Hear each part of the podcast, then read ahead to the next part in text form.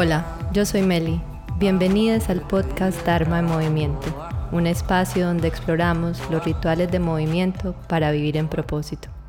Este episodio lo vamos a dedicar a uno de los temas centrales, si no el central, de este podcast y de mi trabajo, que es esto de Dharma, vivir en propósito. Dharma en sánscrito tiene 16 significados. Nosotros nos vamos a ir porque está relacionado a esto del propósito de vida o el propósito del alma, dependiendo de cómo lo queramos entender, o de esas actividades que nos hacen estar en estado de fluidez y lo queremos entender desde un punto de vista más de la productividad. El episodio anterior de cómo encontrar significado en un trabajo que no te gusta es la respuesta a una de las preguntas que más me hacen y que yo también me hice por muchísimo tiempo. Esa es mi respuesta. Pero luego de ya más de 30 episodios, pensé, bueno, vamos a hacer un episodio específico de eso, cómo uno encontrar su propósito, uno cómo encontrar esa actividad, ese proyecto para lo que uno vino a esa experiencia humana, que creo que es una de las preguntas más filosóficas y que muchas veces las personas nos hacemos, yo la estoy haciendo no sé desde hace cuánto tiempo ya. Para eso, yo estoy dedicando específicamente con esa pregunta y ya como voy para allá y necesito encontrar una respuesta y buscando los libros y buscando coaches, etcétera, por más o menos siete años Y busco aún diferentes enfoques, pero puedo decir que ya con todo lo que he investigado, he creado mi propio marco y les quiero contar bajo lo que está basado. Conmigo todo empezó por la parte de productividad. Y me leí uno de los libros que he mencionado ya, que se llama Find Your Why, Encuentra tu por qué de Simon Sinek, muchos tal vez lo hayan visto, es uno de esos videos virales en el mundo de branding, de los emprendedores. No es lo que haces, sino por qué lo haces, lo que hace una empresa exitosa y uno de sus grandes ejemplos es Apple. También me leí otro librito que se llama Find Your Purpose, un libro pequeño ni siquiera es un bestseller que encontré por Amazon de un autor que tiene una familia y cuenta muchísimas de sus experiencias y tenía varios ejercicios interesantes. Pero ninguna de estas herramientas yo sentía que me estaba generando como esa satisfacción, ni estaba respondiendo a todas mis preguntas, ni me llevaba a algo más trascendental, que era eso que yo todavía no entendía. Yo quería una pregunta, yo, yo quería una respuesta aún más trascendental y como en esos momentos yo también estaba desconectada de mi espiritualidad, no sabía específicamente qué era lo que necesitaba. Entonces conmigo todo empieza en verdad con mis entrenamientos ya más profundos de yo yoga más allá de una clase de estudio o de gimnasio. Y en ese proceso conocí a quien ha sido mi profesora en la parte de coaching, ella y su equipo del Dharma Coaching Institute, que se llama Sahara Rose. Tal vez muchos de ustedes hayan visto el trabajo de ella porque es bien fuerte en redes y ella empezó un instituto que a mí me resonó. Yo ya había considerado esto de ser coach varias veces, pero hay veces cuando veía como, como estas personas se referían y mostraban a uno como, ¿quieres tener este carro y vivir esta vida? Hazte coach, no sé qué. como, no, esto no es lo que yo quiero. Cuando este equipo monta este programa de coaching basado en la filosofía védica, que es lo mismo, de donde viene la filosofía de yoga o la ayurveda, la ciencia hermana del el yoga.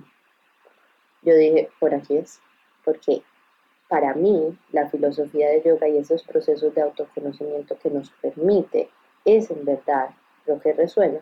Entonces, utilizar estas herramientas que yo ya venía utilizando desde la parte de mi práctica física, mental y espiritual dentro del contexto de cómo uno puede encontrar su propósito combinado con toda la parte de psicología positiva que ellos también nos enseñan y a lo que yo integré, lo que ya vengo estudiando por tantos años, que es la respuesta de estrés y las emociones, y a lo que dediqué también otro de mis entrenamientos, que es el entrenamiento mental, le dije, esto es lo que yo estaba buscando. Entonces, bajo ese marco y, digamos, teniendo como base esta filosofía védica, es que he construido mis propias herramientas, no solamente para encontrar el propósito, sino para sosteniblemente vivir en propósito, que para mí eso solamente se puede lograr cuando tenemos sistemas nerviosos bien regulados. De lo contrario, seguimos procrastinando nuestro propósito y seguimos procrastinando todo lo que sea. Así sea que uno viva o no en propósito, que esté procrastinando buscar un trabajo que le dé significado, un negocio o mejores relaciones con sistemas nerviosos desregulados, así sea que uno no sea una persona la más eh, espiritual, sino sea 100% como digamos en el mundo del 9 a 5, con sistemas nerviosos desregulados, siempre hay algo que van a estar procrastinando. Hay algo que uno va a oírle y no está uno en su mayor productividad. Entonces, entremos en materia. ¿Cómo encontramos nuestro Dharma? ¿Cómo encontramos nuestro propósito? Parte del cuerpo. Por eso, este podcast se llama Dharma en movimiento. Parte de utilizar el aparato humano, de movernos, de encontrar esas actividades que nos dan bienestar, donde podemos utilizar ese instrumento para organizar nuestra energía. Imagínense lo siguiente.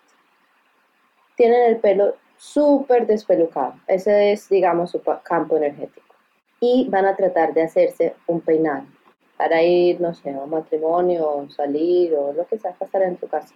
Uno primero tiene que peinarse, organizar el pelo y luego se hace el peinado. Igualito pasa.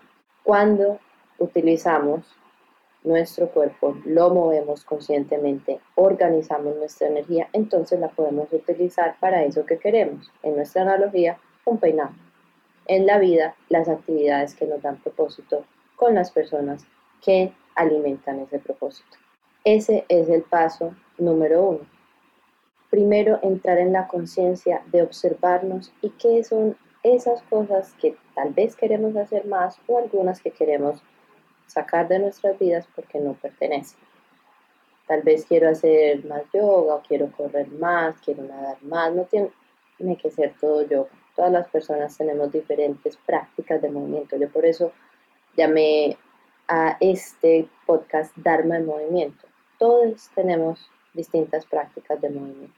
Y también buscar cuáles son esas prácticas de conciencia, sea la meditación, sea la danza intuitiva, sea journaling, sean ojalá todas, porque todas tal vez responden a diferentes lados. A mí me gusta combinarlas, para otras personas pero hablo desde mi experiencia, que nos sirvan entonces para, ya luego que tenemos más claridad, más conexión con las sensaciones que nos transmite nuestro cuerpo, poder canalizar esto y unir ese cerebro pensante con nuestro cerebro de supervivencia con esa parte subconsciente.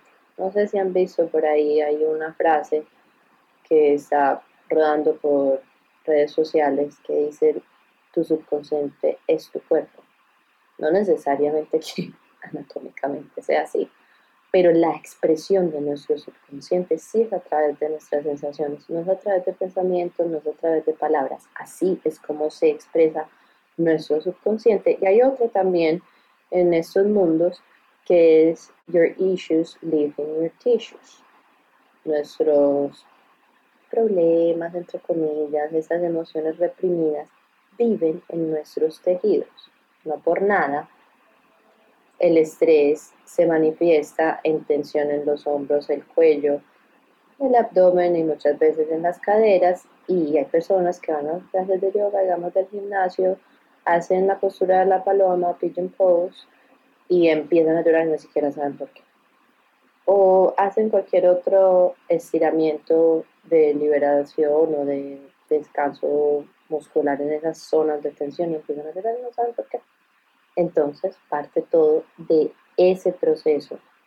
Primero, de entrar en conciencia y de atender a las necesidades de este aparato humano, como a mí me gusta decirlo, porque es a partir de ahí que vamos a empezar a entender muchas más capas profundas de quiénes somos. Y ahí viene un tema bien interesante. Empezamos a entender a eso que le tenemos miedo.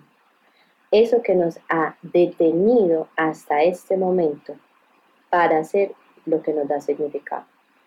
Y el miedo se puede expresar muchísimas maneras. La número uno es procrastinando, dejando de hacer esas cosas que en verdad queremos hacer. Y puede ser miedo a varias cosas. Puede ser miedo a lo que las demás personas digan. En mi caso se ha manifestado de como, ay, pero si yo estudio economía y todas esas personas que yo creo que están pensando en como todo el mundo piensa que vive en un gran reality show, que todo el mundo le está parando bueno, Ahora van a pensar que me enloquecí, que cambio cada rato. Esa fue uno de mis pensamientos cuando quería en verdad empezar a dedicarle tiempo a eso que en verdad a mí me da significado. Ahora que van a creer mis papás, mi familia, eh, ahora sí van a decir que soy bruja, lo que sea que no puedo mantenerme solamente por un lado, en fin, todos los miedos que pueden venir, digamos, por ese lado de lo que los demás puedan pensar de nosotros. El miedo a no generar ciertos ingresos debe ser otro miedo. El miedo a fracasar, porque, no sé, se nos ha vendido esta idea de que uno empieza una cosa y ya tiene que ser bueno en estos días puse incluso en mis historias de Instagram un post de James Clear, que es una de las personas que me gusta mucho cómo escribe. Y dice que cuando tuvo que empezar a adaptarse, a entender que tenía que hacer reels o hacer Instagram que no le gustaba, sabía que iba a ser malísimo. Él empezó en verdad escribiendo blogs y luego libros, etc. Y sus primeros blogs no fueron los mejores y así lo mismo. Tal vez muchas de las cosas que hacemos al principio no van a ser los mejores. Créame, hablando de esto de Reels, que es todo un proceso adaptativo, mucho es lo que me ha tocado salirme de mi zona de confort y buscar mi propia manera también de expresar, no porque tengamos que hacer, digamos, o queramos adaptarnos a lo que está pasando en el mundo, lo tenemos que hacer con otra gente. Yo no estoy por ahí, aunque me encante bailar, aprendiéndome el bailecito de moda o apuntándole aquí y allá como las cosas, no, yo estoy tratando de ver cuál es mi manera más auténtica de aportar valor bajo los medios que hoy en día le están hablando a las personas. Esas son también realidades que no podemos negar. Hay veces las queremos negar y queremos buscar otras maneras muy diferentes, pues bueno, vaya y venga, solamente que tal vez tenemos que aceptar que nos vamos a demorar más. Y eso es algo que a mí me ha tocado también aprender, hay veces un poquito a las bravas. Pero bueno, regresando al tema, no yéndonos por la tangente, volviendo a los miedos, es estos miedos de enfrentar la incomodidad de ser malo en algo al principio. Y eso a veces nos cuesta muchísimo.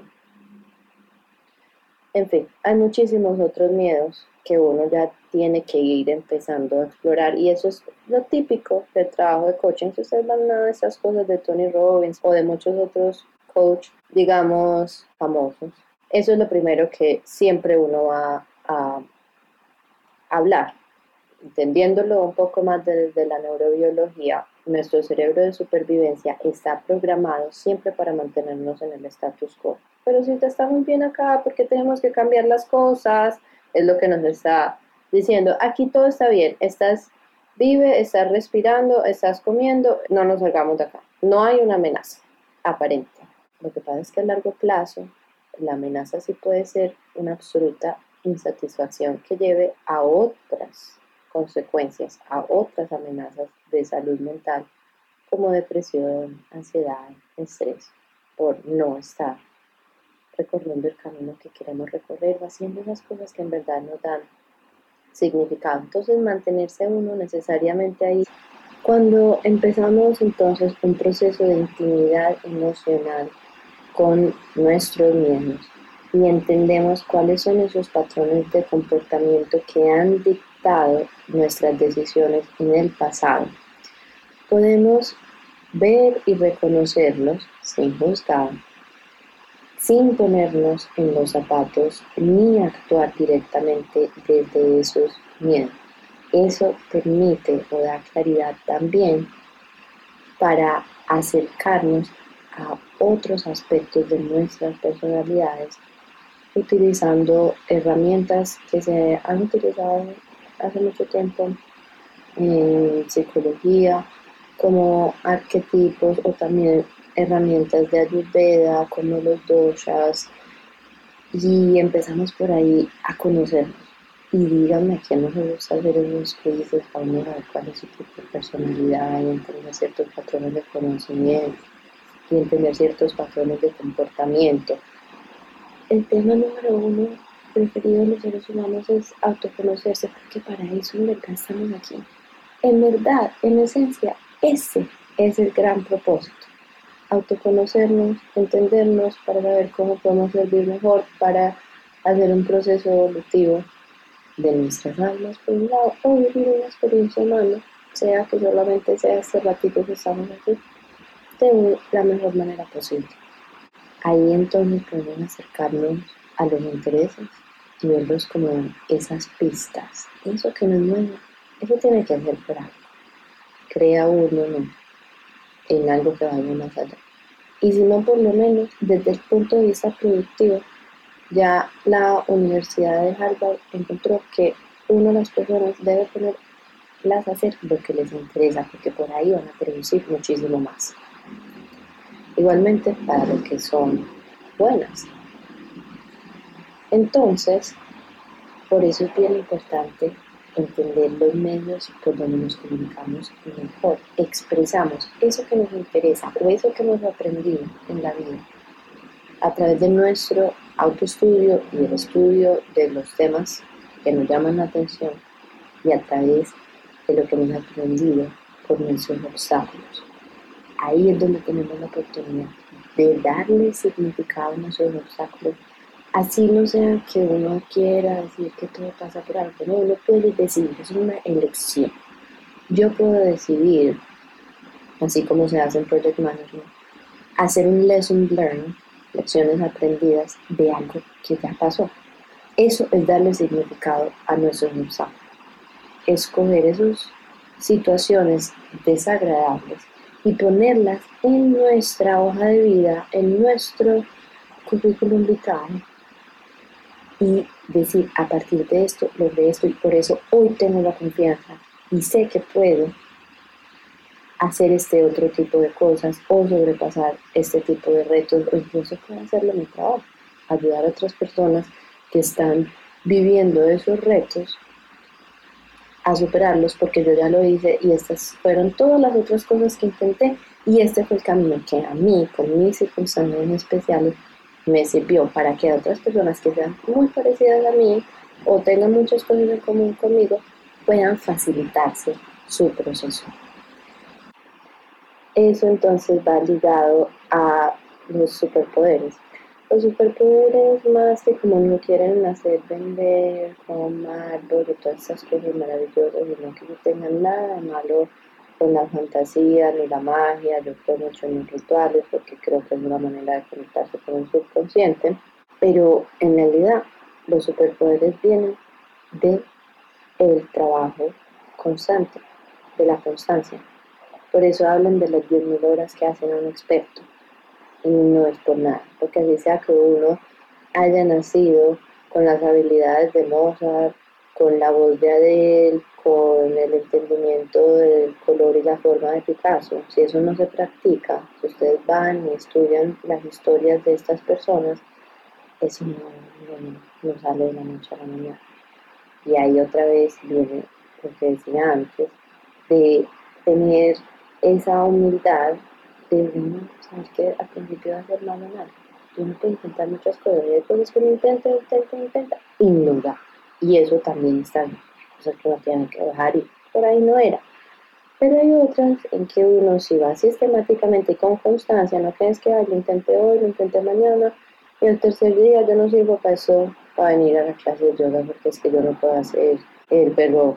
No, no, eso también son excusas que uno se crea a uno mismo para evitar el dolor, nuevamente, para volver y a, para volver a reafirmar los patrones de nuestro subconsciente.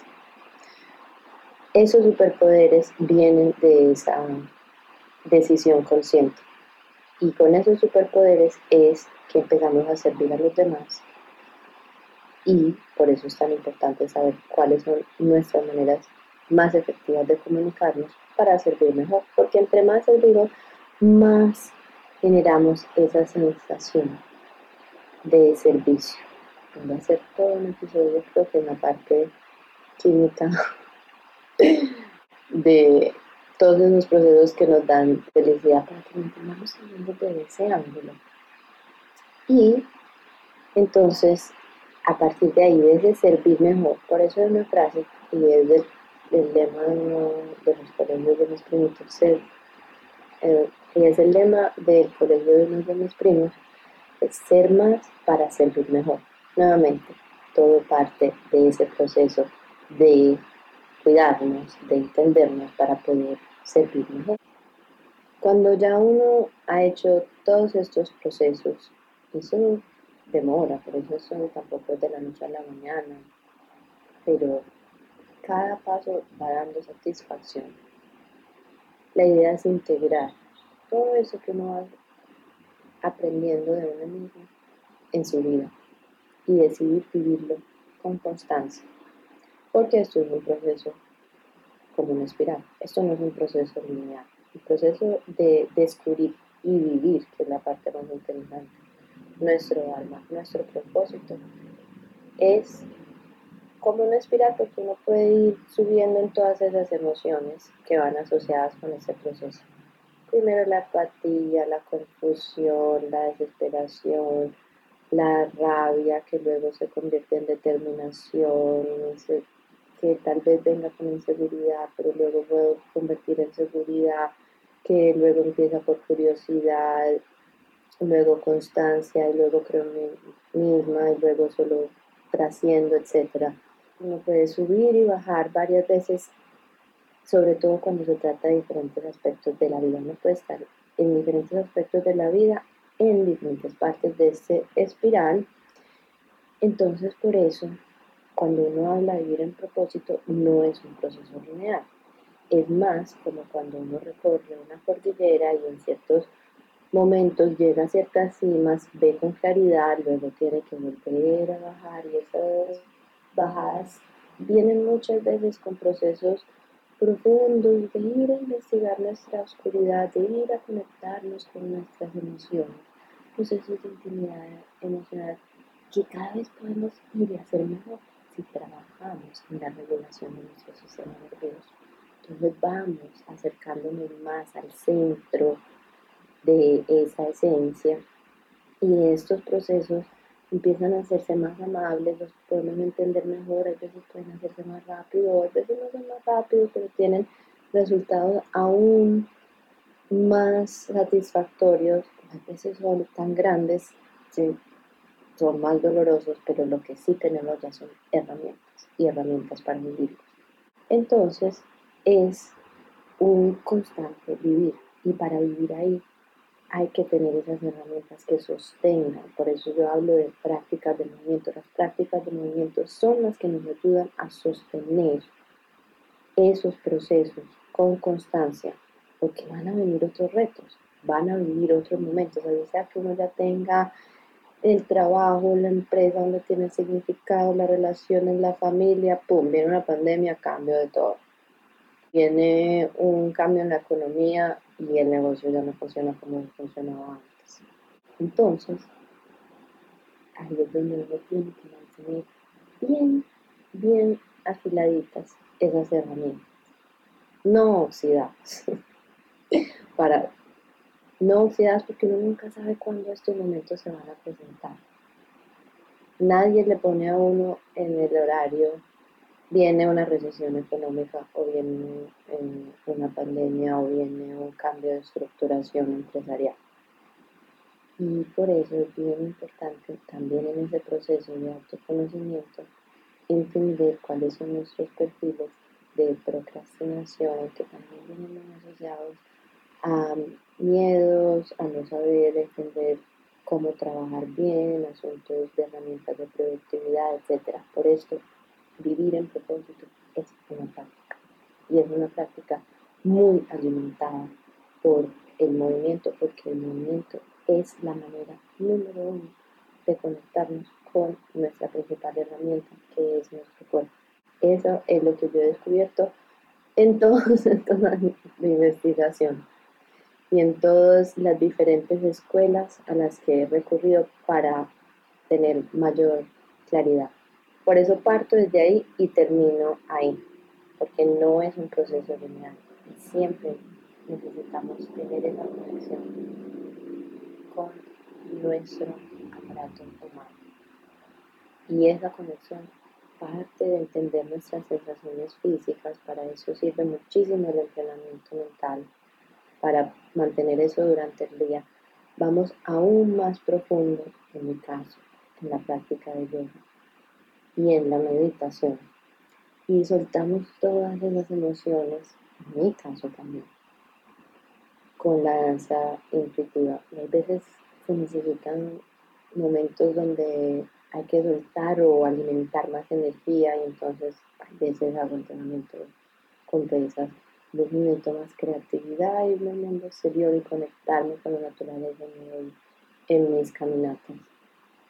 Y mantengo eso como la alimentación y mis herramientas para poder en todo lo que yo hago y en todos los momentos que me ir manifestando ese propósito, no solamente por mi bienestar, sino también por las, sino también por el bienestar de las personas que viven alrededor de mí.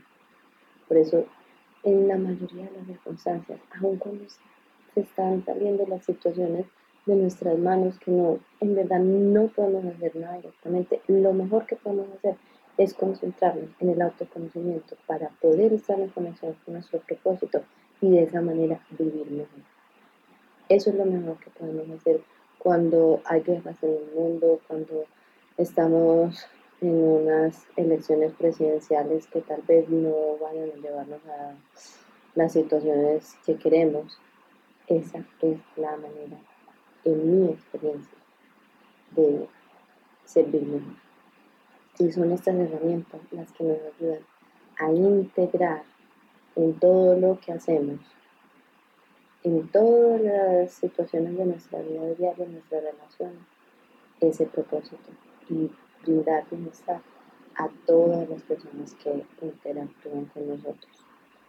En el próximo episodio, ya para conectar también esto y para hablar también de fases, y si les gustan em, la filosofía de yoga y el mapa de los chakras, vamos a hablar cómo manifestar nuestro propósito a través de los chakras, de los centros energéticos, que también tienen una explicación muy interesante desde la parte de la ciencia occidental, porque quiero hacer una claridad aquí que me presenta la oportunidad.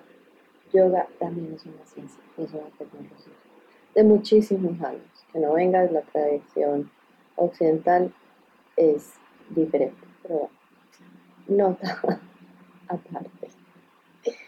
Ahí ya tienen todo un marco y varias herramientas que yo he utilizado con todas las diferentes escuelas que me han servido a mí para descubrir y vivir mi propósito expresarlo.